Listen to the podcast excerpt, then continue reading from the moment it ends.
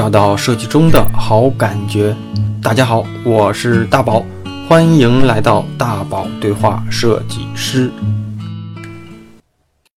大家好，嗯，这么一周就过去了啊，咱们终于说，我为什么喜欢找朋友来聊？原因就是录一次可以把两周的内容都给攒起来，而且有的时候呢，你确实是在交流的过程当中，如果不是因为这期节目，可能好多事儿我们平时也不会去聊。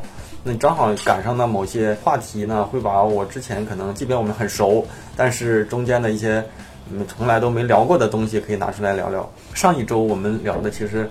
我觉得跟所谓的专业啊没半毛钱关系，但是我倒是觉得，也许有有喜欢的小伙伴会特别喜欢，因为这些话题其实是 你看书也看不到的，可能你在日本去玩也感觉不到的，反而都是一些只有日本人知道，或者是在日本生活的人才知道。所以这种话题，我觉得我挺喜欢听的。咱们上一周聊完的这些话题，这一周我列出的一个内容清单就是。在日本工作，或者是说跟日本人合作是一种什么样的体验啊？然后也可以从你身上过去的一些经历里面，咱们咱们聊聊啊。是这样的哈，就是因为之前我们俩其实也是聊来聊去，有有一次赶巧聊上了，就是之前你在博报堂工作过。对，嗯，博报堂我得先介绍一下我知道的背景啊，就是在国内呢有一个所谓的 Four A 公司这么一个说法，但是呢，在国内有一个泛的一个概念，就是啊本土 Four A。甚至是说有一些叫国际 Four A，那国际 Four A 按理说应该是一个什么美国的一个广告联合协会，大概是这么一说法。但是其实后来给我们的一个范畴就是，基本上，嗯，算是好一点的国际背景的公司，可能都会给它列入这么一个起平线里面。而日本呢，最有名的是两家公司，一个是所谓的日本第一大公司啊，电通。好像也是全球第一大什么广告集团，我记得好像说是啊，还是比较大啊。然后博报堂好像标榜呢是日本第二大公司，对，是吧？对，但是它这个博报堂其实是比电通要成立的早的，它是日本最古老的一个公司，现在应该有一百多年历史吧啊。这样的啊。然后还有一个叫大广，是不是日本有这么一个公司？这个我不是特别清楚。有有，也是一个日本公司，但是好像就是。以前我有朋友在那边工作过，博报堂给我的感觉就是，第一是你听它这名儿就比较日式，好像日本有好多什么什么堂什么什么堂哈。第二就是日本博报堂，是因为我以前的文章跟书里面提到过一个叫佐藤可士和的设计师，他就是在日本博报堂里面工作过，好像是工作了十几年之后直接创业，成为独立的一个设计工作室，或者是叫设计公司，叫叫武士哈，那个叫那个叫。对，叫武士。嗯，背景说完了，然后咱就可以先稍微具体的，我我就提问啊。首先就是你之前是在中国的博报堂还是日本的博报堂？呃，我是当时是跟教授介绍说可以去中国的这个博报堂，他就他他直接推推的是中国的。没有，他当时我说我回国的时候，他会跟我说，他说我建议你去这个博报堂，因为当时我们上课的时候有一期是专门去了解这个。这个广告代理公司的这个文化的啊，就是所谓的这个思维啊，或者怎么样的。然后我们老师当时以前他是博报堂的，他就会一直在跟我提这个博报堂。但是，嗯，他怎么能推荐到中国来呢？就是他他是他有这个能力能，他他是推荐不了的。他会跟我说，如果你回去想做广告这一行的话，就进这个公司。对，你要想去日企啊，无非就是电通和博报堂。他我我这个人比较推荐博报堂，因为他的那个理念就是比较比较比较就是更更加日式一些。就比如说，你像这个，对博小堂来说，他会一直在给你提一个这个这个生活者，没听过。但是电通我听过，电通有一个叫电通鬼实则，好像是，就是基本上让你不要命去工作，大概是，但具体细节我忘了。我好像有本书，就是让你为了工作不顾一切，就这种。他那就是比较强硬一点的，像生活者就是他会，就包括博小堂会有一个调研叫生活者调研。他会觉得所有的消费者，就咱们所谓的消费者，嗯，其实他并不是消费者，他是生活者，嗯，他们是好好去生活的人。因为我觉得说，经常会听到说什么艺术来源于生活，对吧？其实我觉得这其实是挺有它的道理的。那。博报堂在日本有多少家公司？或者说你们那总部啊什么？大概大概就是有多少人？他总部应该在东京，在东京啊。然后他的人就是可能大阪也有好几千那种，比较比较多了。就是他会各地会有公分公司，包括你说在北京来说，就在国内的博报堂来说，它会分很多。嗯，比如北京博报堂、上海博报堂，对吧？省广博报堂，嗯，然后像我当时就职那家公司，其实是叫戴斯博哎那我知道，啊，它是就有点像什么，有点像中国的汽车，一汽、奥迪什么的广汽什么的，丰田，就是它这个都是属于合资的嘛，对，就是它在国内的它公，它会它会分，因为当时那个戴斯博宝堂它是其实是三家公司合起来的，嗯。第一家公司就是日本的博沃达，嗯。那另外是叫戴里普斯，嗯。这家公司我就没什么太大太多的了解了，它主要也是跟跟那个就是就是广告有关的啊，啊，然后另外一个就是占百分之一股份的啊一汽集团啊啊，所以说它就可以承接这个，因为就是中国汽车的对不允许是纯那个外资的嘛，嗯所以它会有有一个国内的东西进驻，就是走一个这个流程。啊。那那国内的这家公司，那个日那个日本人多吗？他应该是对半分吧？啊，是这样的啊它但就属于挺多了。对，挺多。那你看现在的一些奥美呀，这么那些反而外国人都不多。对对对对，因为就是可能港澳台的多个这个文化，它可能还是比较偏向于日本人。就比如你看这个公司高管，嗯就一定得是我们公司的部长，就是可能有这个设计部的部长，或者说这个这个策划部的部长，嗯包括说营业部的部长，就是基本上百分之九十我感觉都是日本人。只有一个人当时是在国宝堂里边做到部长的位置，嗯，就是部长是有点像总监，嗯，他就他是他属于那种部门负责人了，就是他会对这个整个，就比如说你拿营业来说，营业他会有营业部长，然后他会分，比如营业一室、营业二室、营业三室。你说的这个部长是有点相当于，是总监再大一点相当于部门小经理。对，反正他的直属上司就是副总吧，就是副总经理，就是相相当于 VP、VP 那种感觉吧。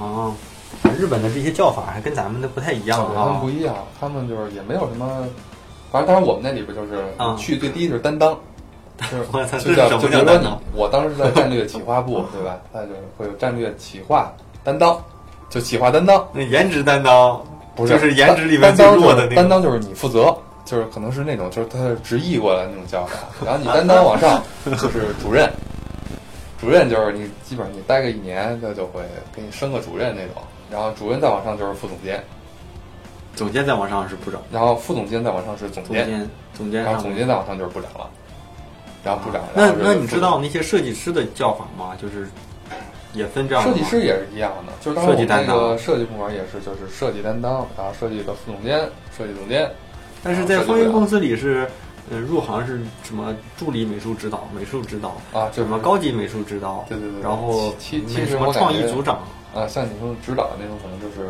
就是助理，就是担当，可能就是相当于助理那种那种级别了，就是哦反正是最低的级别。啊，那挺有意思哈。那那那在日本，像这些日本人，像你们公司一半一半的话，日常怎么交流？他们有翻译？日常当时在博报堂是你你入职除了设计以外，嗯，必须全部都会日语，就你不会日语哦，这是第一关。我操，那你就是是牛，但不会日语，那反而是不是会影响到他们这团队的战斗力？来的都是一些外语系专业的孩子，嗯，其实也不一定，就像什么营业，就不说了嘛？就是设计，它是可以不会日语的，嗯但设计的老大必会日语，嗯因为他要去跟上门去交流。哦，但是其他的一些，比如像企划相关的，然后或者说跟营业相关的，因为它对接的就是日本的客户，嗯。你必须要会说日语，你不会日语你就白瞎了嘛。哦。啊，，哎，那你老师让你去，然后你就真能牛逼的，直接还能进去啊？我当时是也，我可能我刚回国，我当时那没有甲方乙方那种概念，啊。然后当时是丰田已经给我 offer 了，哦，那那你现在后不后悔没去丰田？我操，贼后悔！我他妈当时就是拿着 offer 以后，然后是博报堂和丰田同时给我下的 offer，、啊然后我当时不懂什么叫甲方，啊我也不知道什么叫乙方，啊我就觉得当时老师给我推荐说博报堂好，我觉得博报堂挺牛逼的。另外一点就是可能当时有点财迷，嗯然后因为回国以后，当时丰田是给我开的是四千块钱，嗯就第一份工。我想你妈逼，我还是他妈的留学回来的硕士，你给我四千块钱我哪儿去啊？那个给你四千然五，后然后那博报堂是给我他妈的六千五，我说操，我说肯定去博报堂啊。后来一去才知道，你妈逼的广告公司，那你这个一毕业六千五，还属于高工资，真属于高工资。嗯，就因为我们那时候做设计的，好像现在可能你进 f o A 都拿不了这么高。对，因为我之前是在日本工作过段时间，然后在国内也有工作经历。后来啊上完学以后，等于是第一份我正经说打算好好上班，啊，是是博报堂。我当时觉得六千五也觉得很低了，就觉得我当时预期的话，预期他觉得是应该一万块钱的。啊，这广告公司好像没有拿不了没有说你就最好的你进去了，马上也也可能也不会对对对，但是博宝堂好一点就是它加班有加班费吧？它加班有加班费，日本这是第一点日。本公司第二点就是公司都有它的年终奖是特别多，怎么分？它是按每年盈利的百分之十拿出来分给员工。是不是因为所有的日本公司都这样？嗯，反正就是不让你跑嘛，已经他妈给我扛到年底。那他的加班费是怎么算？加班费好像是当时一个小时是七十块钱还是多少钱？六那你晚上下班不想走也行。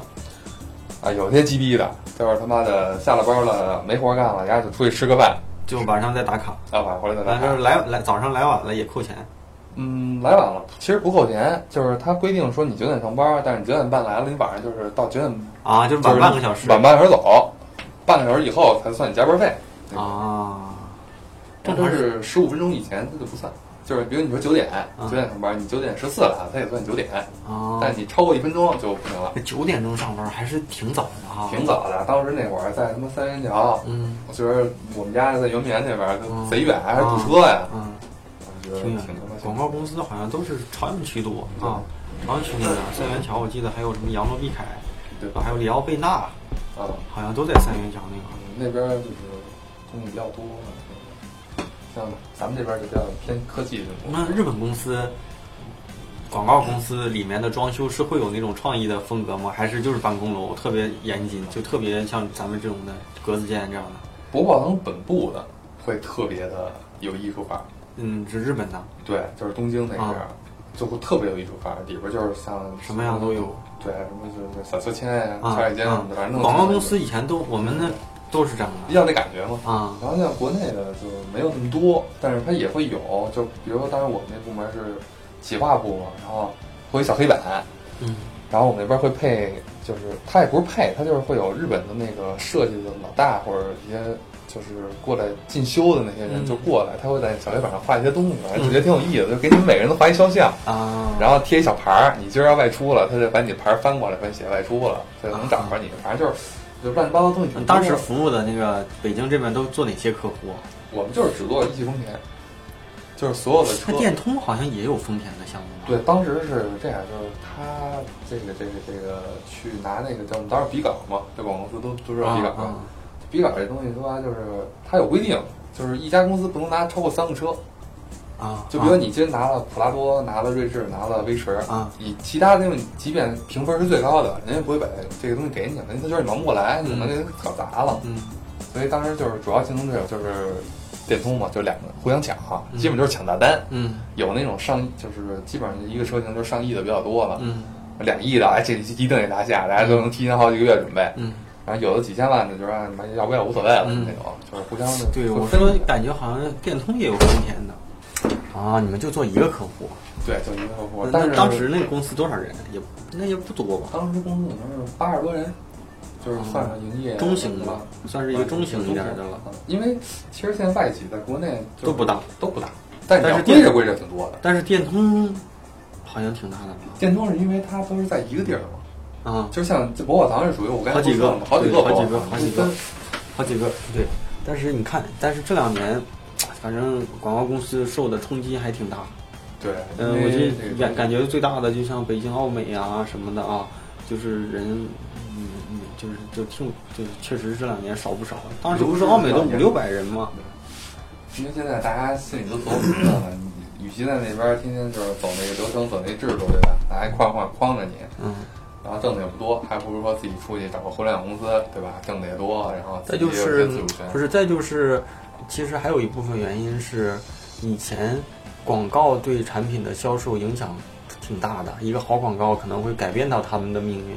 现在是产品口碑、互联网上的一些传播哈，甚至说，嗯，有有的时候可能是产品本身就是产品即广告，就是你的东西好了，可能有就像就像你说普拉多这种的不打广告也也可能也卖的也好对，那有些车你怎么打它可能也也就那样。还是归结到产品这个东西上。但是认就广告像尤其这种设计东西是还是比较重要的。反正你看现在这戛纳电影节和嗯那个广告节，嗯基本上亚洲里边拿到就是戛纳的这个小狮子的，嗯，好像就是只有薄荷糖，就是我当我忘了，反正当时听你那是几几年？当时听说的时候是，反正他应该是他是最最早先拿到的，或者是拿到最多了对，对对对，他是拿因为拿的最早的，嗯，我家就有是吧？啊，但是他不给你，他是给你一个证儿，嗯，他给你一个证儿，他就那个你要想买那个狮子得八百欧还是多，反正多少钱？他相当于这个团队给你一个，如果你这个想要，你就再自己再花钱嗯，你再去买。当时想着在淘宝上能不能弄一个差不多的，没有，真没有，好吧，啊，没有。嗯，哎，那那我再问问，就是像你像你在日本这种日企里工作过，觉得跟日本人的合作是什么样的？就是你感觉明显当中这种职业职场里面，就是日本人的合作的时候，他们有什么特质？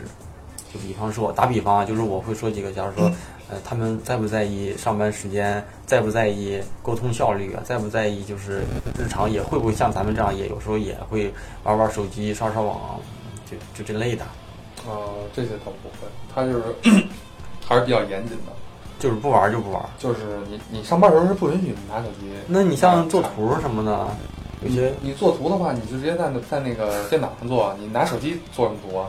你除非说说咱们因为难，咱现在有好多东西都在在手机上。对的，那那因为是广告公司嘛，广告公司其实像四 A 那种东西，它是不具体具体说你去做 A H 五嗯，这种东西，它可能就是做个海报、做个主视觉那种，嗯或者做个视频，嗯基本上你电脑上都搞定了。嗯反正手机这种东西，你肯定是不会让你说拿着手机先那什么，你也可以玩儿，嗯，你下楼抽烟去，自己拿手机那，没人说你。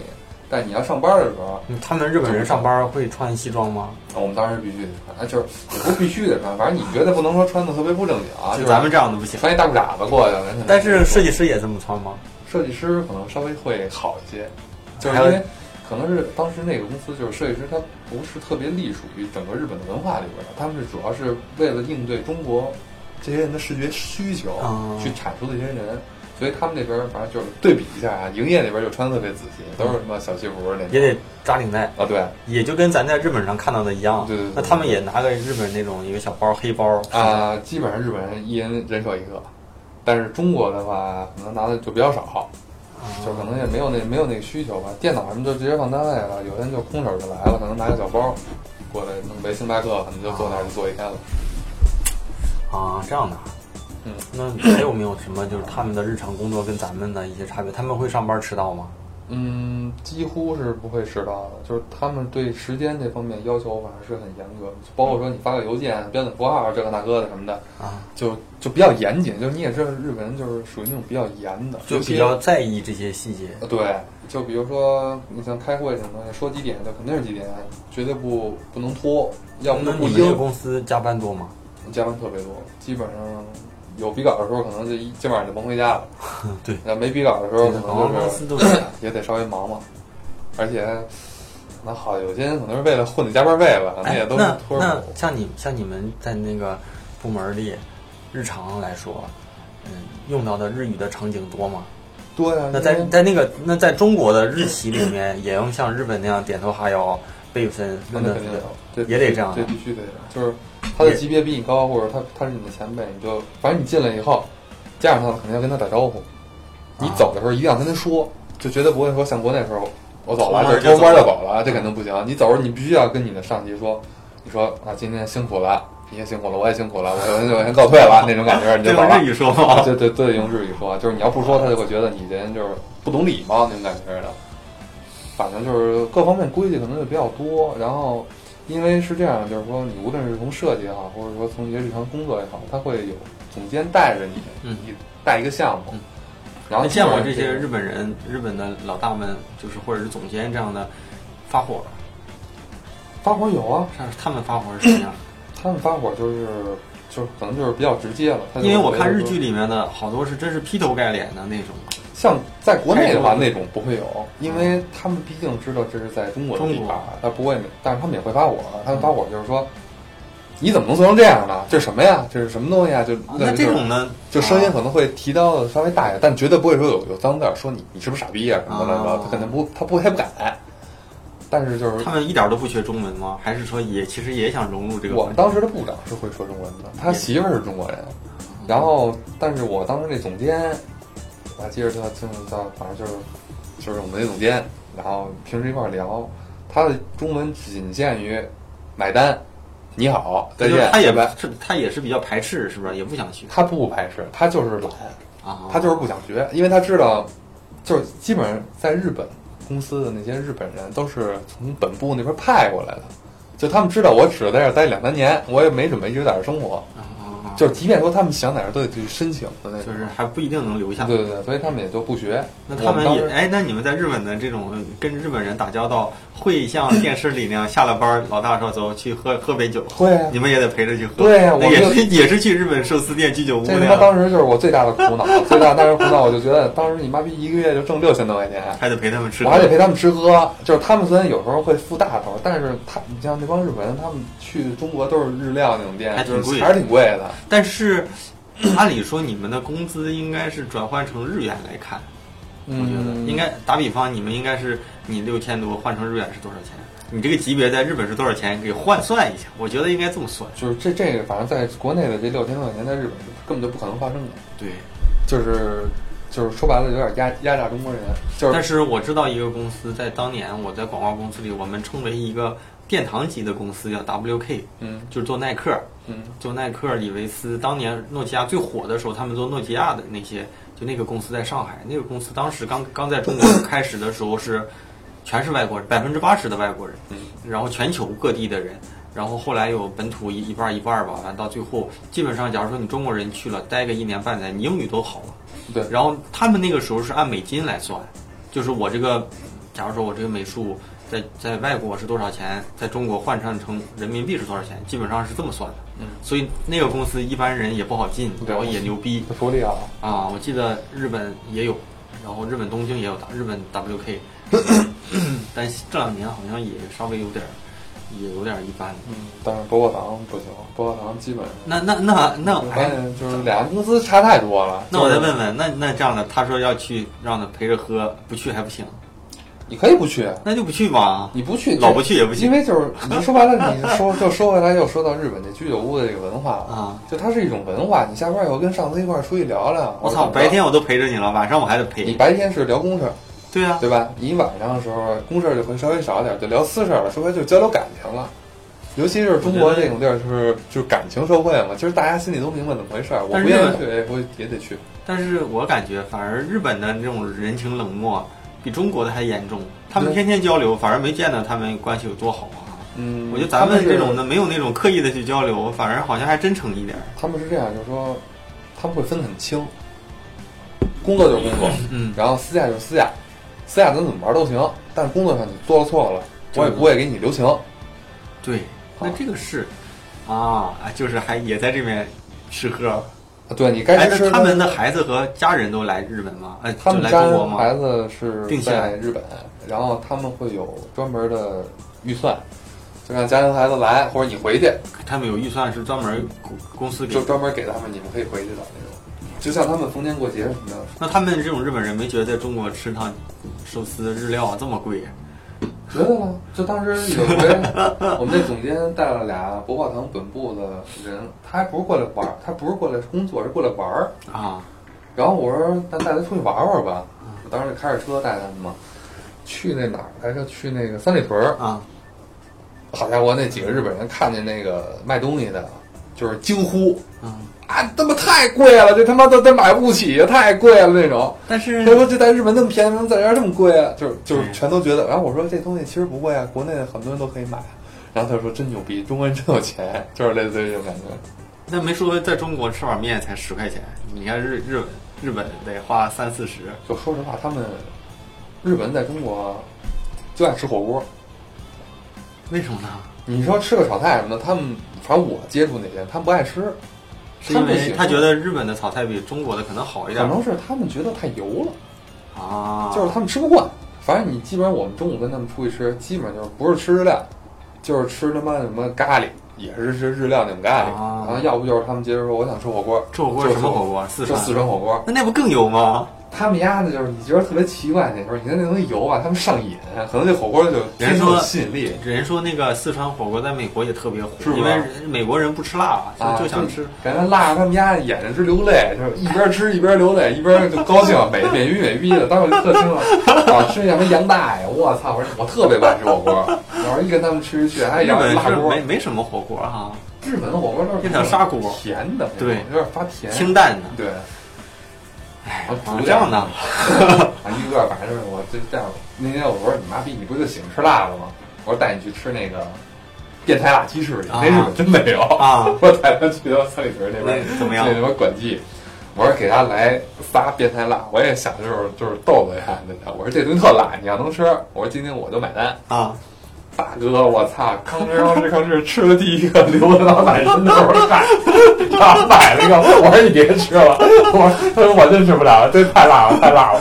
一边吃一边哭一边流汗，然后脸都红了。我说赶紧给你弄一养乐多，不是叫什么来着？那叫一里多。呃，反正就是那个白色的那个，我都忘了叫什么什么饮料了，就是专门解辣的。我说赶紧给你来一个，宝矿力水特是这种啊那叫什么？一样快线。啊赶紧给你来一个，我操！一边喝一边哭，给我他妈逗的。我当时不过这个就是这样，你真是去考试那种地方，你还真想找找刺激。对啊反正也不弄，我也有时候喜喜欢吃。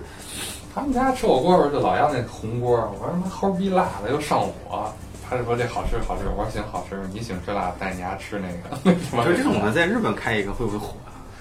其实我跟你说实话，你现在日本很多东西其实就是咱们中国这些创业的人，理论上都不叫创业，嗯。就是他妈模仿者，对吧？就是大家都互相学，嗯。滴滴学个 Uber，就学那个学个那学个那的。你就像当时我在日本的时候，其实特清楚，就是看见那个，我当时在日本剪头发特贵，嗯。我特爱剪头发，嗯嗯。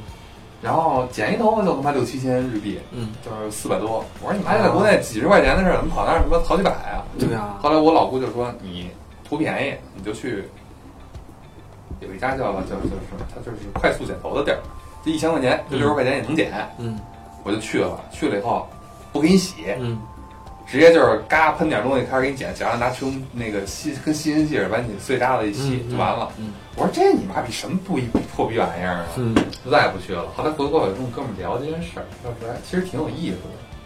结果我一回国，你看现在这快捷啊，对，有有了就了。一模一样，照搬的然后是不是在那个中关村新中关就有？都有，啊就是以前望京十块都有三十块钱好像啊是，也是不洗，都特别快。啊。我就觉得其实你说这些东西，你就火锅也好，怎么着也好。前两天日本开拉面店了，我不知道你知不知道马子路，啊，马子路那个特别火。不是马子路那个牛肉面，你去没去过中国的？中国都没去过。就在嗯北苑那边，我们中午有的时候开车就去那边，嗯，就是兰州排名前十的拉面店。那个开到日本的也是那个马子路，对有机会可以。特别特别火。我我知道那个就在那个北苑那块儿。他这回在日本开的这个，当时我我当时就想了，我当时在日本我想做点小生意，说开个店，当然后来也开了啊，但是没做拉面。日本人能认中国这种拉面汤吗？他认，因为没有。他真认，他就没吃过，他就真没吃过。你说在日本开个火锅店，真行，我觉得真行。我反正我准备以后就在日本弄个中国的，你他妈开个煎饼摊儿，我跟你说就牛逼了，真的，他没吃过这有玩意儿。可能没有，啊没有，我就觉得这个挺特别，对，一人来一次也够了哈。嗯，那哎，那你们在日日本，像像你这个公司里也会有这种日本人过来做培训啊什么的吗？嗯，会有培训，就是那培训就是你感觉，或者说培训的频度高吗？其实它的频度不高，但它真的是很精。也有考试吗？没有考试，就是你也是，他会挑几个人说你去听这个培训去，有人愿意听的话，会录个视频，你自己去看。但他这种培训都是直接从，我记得反正我听那培训是，他从日本调了俩人，也都是博网本部的，嗯一个是专门讲那个营销的，就是讲企划的。那这种的日日语不好的还听不了、啊。对，然后另外一个是专门找那个是一个设计，他是专门在日本就是做做设计比较博牛的人。博报堂的，挺牛逼的一人过来，然后他会我们会自己出一人，嗯。说因为设计好多不不不会日语嘛啊，就就给你翻译，啊，然后就讲，反正当时我是听的那个营销，听完那我就听了听设计，我觉得讲的也是挺牛逼，就是说。其实有些东西，我觉得干设计的东西，第一可能是靠感觉，感觉。第二可能就是还是靠量。你做的多了，就是再就是什么哈？再就就是到一定年龄的时候，设计有有的时候不分对与错哈，就是都是做个名片，你做的那个样和我做的那个样风格完全不一样，但不见得咱俩就分哪个好与不好。对对对所以到最后，有些人就开始总结自己的方法论，我就出这样对对不对？我就是简单的，我就是繁琐的，我就是这种这种什么这种，对吧？所以到最后，好多大师们都会有自己的一套理论，但这套理论呢，只限于他这么做，你这么做就跟他是撞上了，对吧？一人手一家，对，像他一开始那种，就是可能是为了培训还是怎么着，啊他会教我们，他就说，当时他就给我们讲，后来我也亲身去去去参加过一次，啊有一回去日本，他就给我讲说那个，在日本就博尔堂，你做设计的这些人啊，嗯。他会进博尔堂有一个培训，就是把你关在一个地儿关一个礼拜，啊，对，我就想听听你这个你也他妈的甭回家。你也说啊对，就是给你一帮人圈在一起，然后啊会有你的头给你出课题，啊比如今天出一课题就是蓝色，啊然后就会有一帮设计人就画去了，啊然后他给他说两天你给我画出个东西来，嗯然后不是画出一个东西，是把你的所有 idea 全拿出来，大概就是感觉是那 A 四纸，啊大概是半厘米的那个那个那个高度，啊，就大概好像是几十张，二十二二三十张那种啊，就全都是画的。那一个个礼拜不回家是在会议室待着，还是他们会就专门租一个地儿，啊？就是你在里边吃住都在里边。然后就是第一是熟悉同事，第二就是你要锻炼你自己的思维，开你的脑洞。啊然后当时那个设计大哥就跟我们讲说，当时他在里边，他第一个作业他画了五十张，啊然后当然都是那种简笔的，没有那种经过修饰的。然后他会有一面特别特别大的墙，他就把他的所有的作品，就是他他的 idea 全部都贴在那个墙上。嗯。就是他说那时候，他就说艺术这东西像你刚才说没有对错，嗯你可能这个 A 喜欢这个 A 的方案、嗯 b 的可能喜欢 B 的方案，嗯你不能说 A 的方案就比 B 的方案好。好但是最后有一个东西在哪儿，就是你所有话说的东西都是由你的主题去支撑的，嗯，对吧？你自己就是的想法支撑的。对你得有一些故事，或者是说有一些所谓的设计概念啊，对对对我为什么这么做？但是至于这个东西人家买不买账是另一说啊，对对对啊。，所以说他最后就会把所有人讲，比如大概有十个设计师全都去了。来的那个设计师，或者说你在看到日本的那那种设计师打扮会像中国这样吗？还是说也是穿的比较整整洁洁？他我觉得为什么我觉得看你的时候就觉得有点像那种感觉，啊你知道吗？就是极简，真的是极简。啊他，你像我觉得我看你穿衣服，就基本上就永远都是一身黑，有点那种复古的那种感觉。他也是，就是穿的就是特别简单，一个小 T 恤啊或者怎么着，嗯就没有太多的东西，可能那小 T 恤就有一个小标。但是其实是你看欧美的广告公司的人，反而还是比较比较有特点。对，但日本呐什么的，韩国的都是干干净净、简简单单。我就是这两年，我之前也说过，我就是不知道怎么穿着穿着，好像就越来越深，然后越来越简单。然后后来我就觉得这样也挺好，而且我到哪个国家出去玩的时候，我都去优衣库搞两件儿。然后我我觉得吧，这种可替代性强，在哪个国家你需要的时候还能买到。然后每年都能买到的样式，要不然就是我今年喜欢的 T 恤，明年想换了，发现这款没了，嗯所以我就后来就统一都这样，嗯，基本上都不变反正他。们都是都是比较简单，然后天天的做事比较认真。反正我看那因为那哥们儿当时来的时候坐我旁边儿，啊，然后年纪年年纪大吗？大概可能是三十多岁，就是啊就，那种。然后他我旁边就是画画，他什么都不干，他也不说话，呃，是不用用纸上画他就是拿那个那个那个板儿啊手绘板对手绘板，他在那儿画，然后画一张就是一张，画一张，然后偶尔没事儿的时候跟我们玩会儿，说你给我们画一个肖像，啊，然后就是在但这边画。现现在就是，那他是不是日本的插画师啊？就是我以前在公司里哈、设计师不太会去画，然后而是说你真正需要你需要的场景、需要的画面有插画师画，最后相当于插画师给你的设计提供一些素材，然后设计师再去拼呀、再去调啊这样的。他那个是有可能是在从那里面去找感觉。就哎，我想想我我应该那个资料还留着呢，就是当时他发给我们资料，就是他分享的一些就是所谓的案例，嗯就是一些比较简单的那种嗯。我到时候可以发给你，可以看一眼，就是挺有意思的，嗯就是所有东西它都用那种特别简单的东西表现出来。对，日本人是这样的。对我上次哦讲的那本书就是佐藤大那个由内向外看世界，他的所有的点子都能用那种小相当于那种简笔画给你画出来，是那种就是人就是一个小小圆圈儿加一个小身子加两个四个小小小小腿儿，然后还能把它的特点都弄出来，还挺有意思的，看得懂然后。我就突然想起，就是当时会有一个跟考题似的，但这不是博物堂那儿给我们考的，是我们当时上用情报学里有一个那个视觉视觉情报，然后当然老日本的情报是什么概念？它情报就比较多，就是比如说那个商品情报，它的情报有点像中国的什么意思？信息？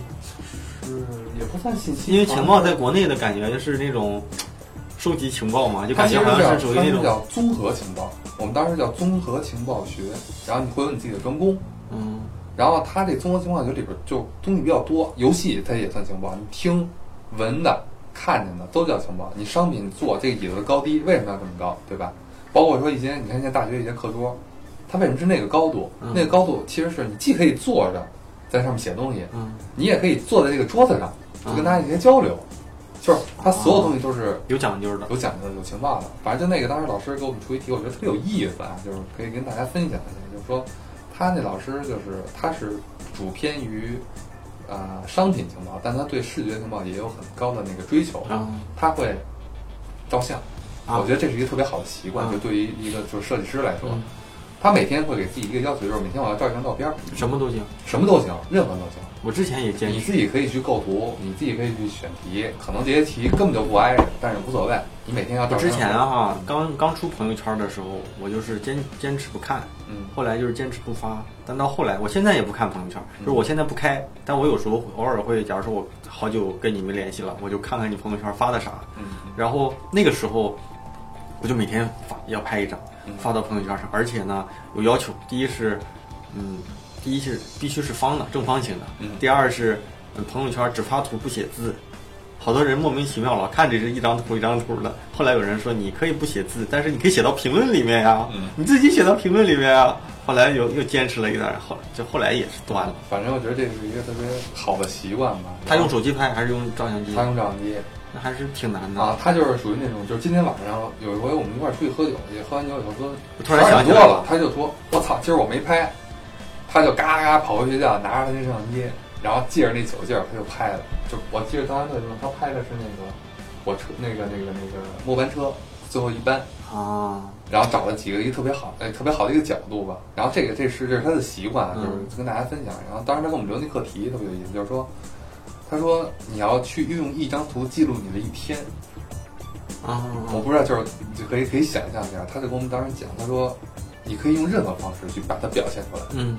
可能就是流水账，嗯。一张小条几点到几点干嘛，几点到几点干嘛。嗯。他说这是最初级的，你慢慢去慢慢开你的脑洞的话，他说你是不是可以用星空嗯。去表示？嗯。你这件事的重要程度就是那个星星它的它的量嗯。或者它的大小，你也可以用说这个阶梯，嗯对吧？你每走一阶台阶是什么样，嗯它全部都是一张画面，有很有画面感的。但是你从这画面感里边，用特别简单的感觉把它表现出来以后，又能感觉到里边有很多信息内。容对，他说这个就是，就他他不是传统的那种艺术家，他会说，但日本是这样的，日本好多，嗯，你包括说那些院子啊、哈植物啊，就是特别简单。就是我感觉，就是日本到处看那些植物啊什么的啊，院子里面的一些东西，就是特别特别美，然后又感觉很自然。但是你又感觉自然的东西又长不出这样的，好像被修饰过。但这种修饰过，你又不知道你怎么哪地方修饰过，嗯就是他把它人为的都给修过了，但是呢又不是不会让你看到很刻意的像欧美的那种方方正正的啊。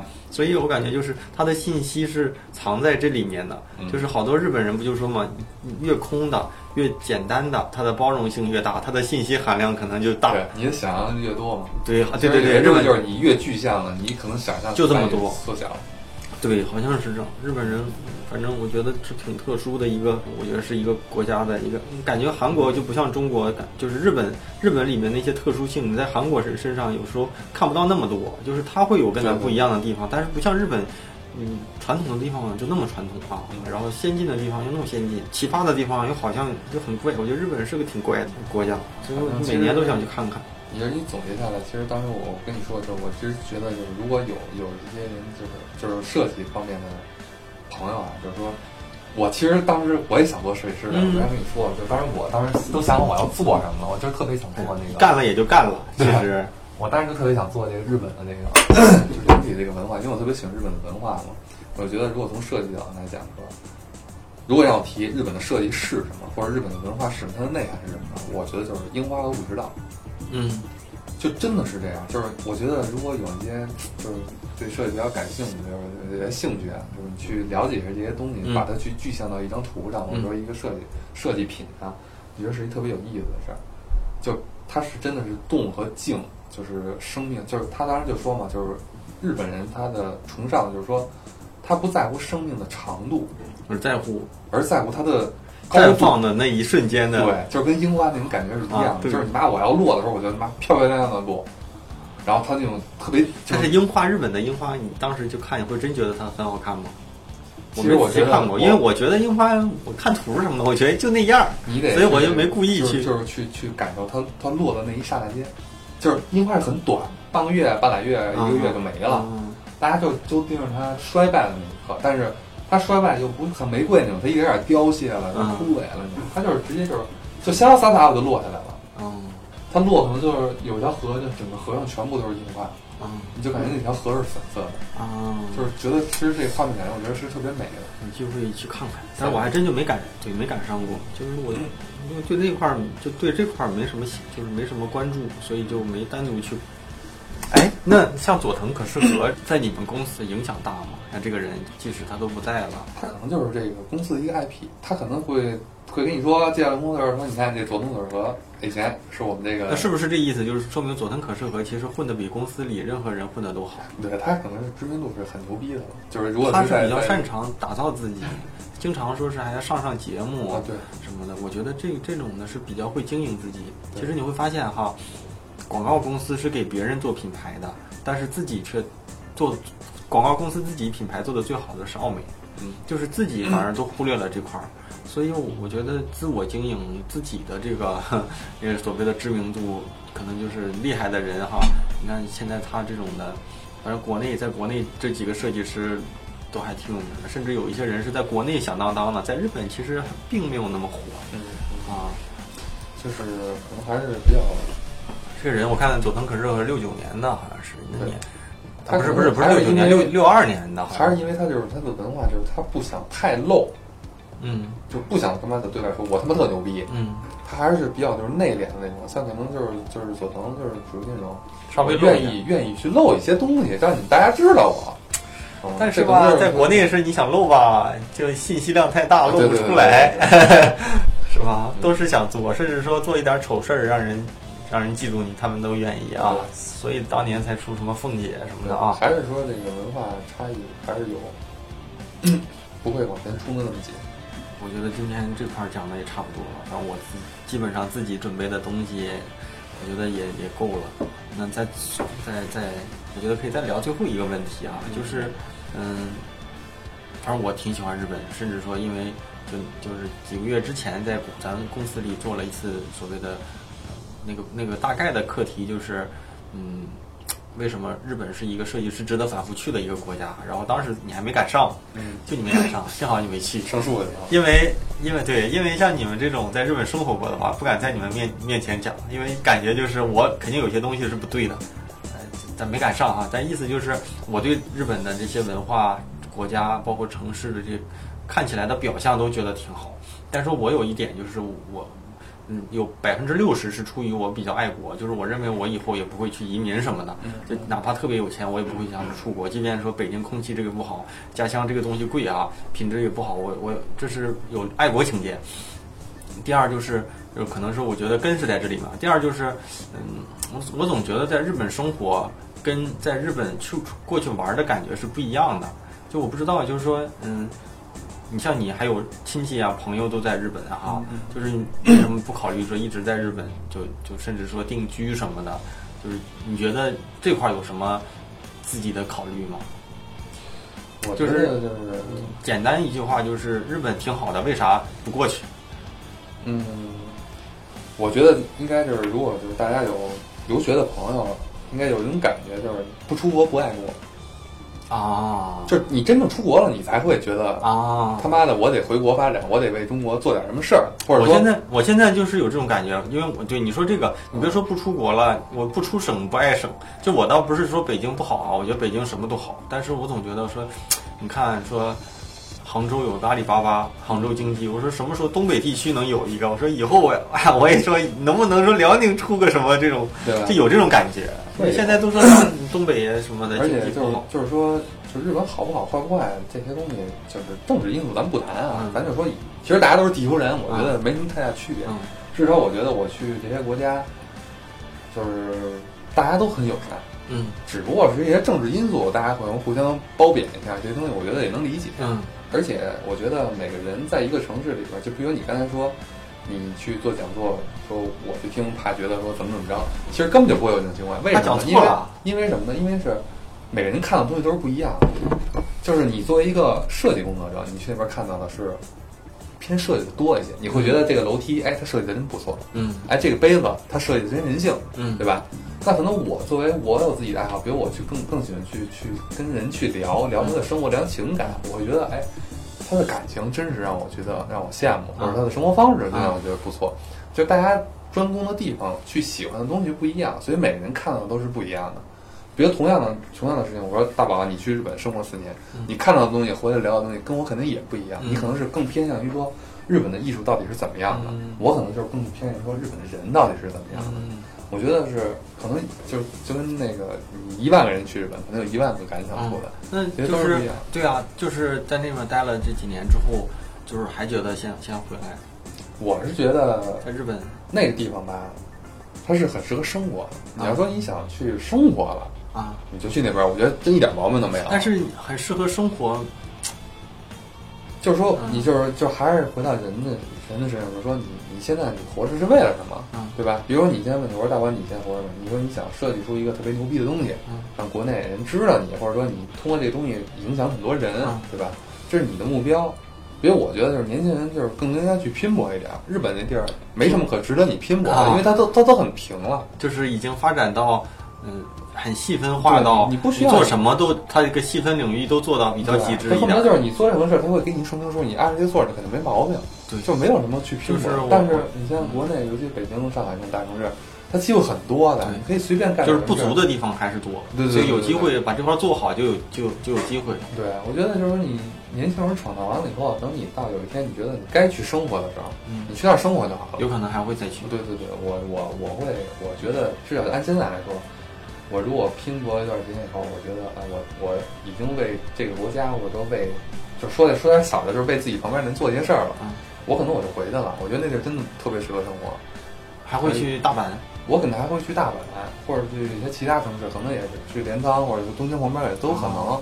但是我觉得这是以后以后的事情了，就是现在还是在拼搏阶段，你应该去对，做一些能去日本，改变就。说日本，对，说混不出来，都这种感觉啊。啊，就没什么没什么可混的，就是你踏踏实实，就说白了，你你你拿着五百万去日本，你够你活一辈子的了，你连买房带买车，就带你活到死，就肯定够了。啊，那在国内说现在给你五百万，你连房子都买不起，对不对？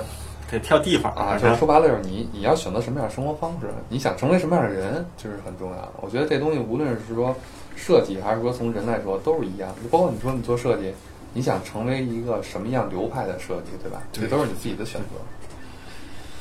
嗯好，哎呀，这这这这个这次聊的好，这次聊了这么多内容，而且我觉得说了这么多之后，我我我下次去日本，我还知道可以再去哪地方看看了。要不然我一想去日本，我说不是有句话说东京就是日本，感觉好像你去了东京就够了。这两天我刚买了一本那个知日的那期叫《东京就是日本》，可能就是东京就代表了日本的绝大部分。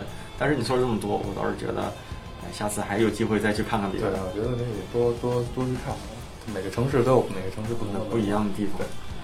嗯，好，那咱们这一期就这样。我觉得，嗯、跟设计关联度，嗯你说高也高一点，但是说全部呢，可能又不像以前这样，就是我一个人哔哩吧啦就跟他一顿讲的满头是汗啊。但是我更希望就是这样有个有个嘉宾，他有他擅长的话题，他有他喜欢的东西，我们一起讲，有可能我觉得给大家带来的东西、带来的知识或者带来的眼界会高一点。最后就是，嗯、最重要的一个信息就是咱们。所有的音频内容呢，每周三的晚上十点钟左右会准时发布在网易云音乐跟喜马拉雅，欢迎大家去订阅收听。大宝对话设计师，当然所有的文章跟内容都会第一时间发布在我的公众号大宝频道，汉语拼音大宝频道的汉语拼音啊，这个东西比较关键。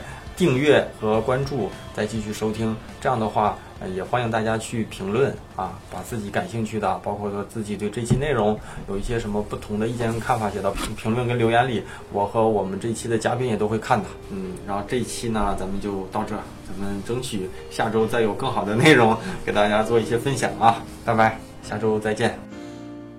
朝目覚めるたびに君の抜け殻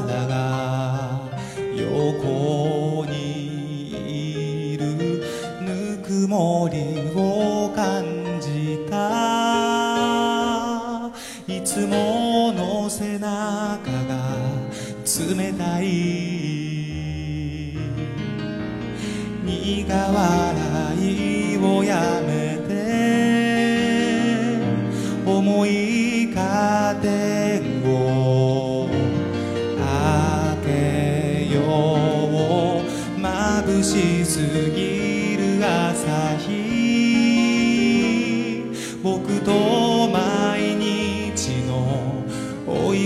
いかけっこだ。あの日見せた泣き顔涙照らす夕日肩のぬくもり消し去ろう。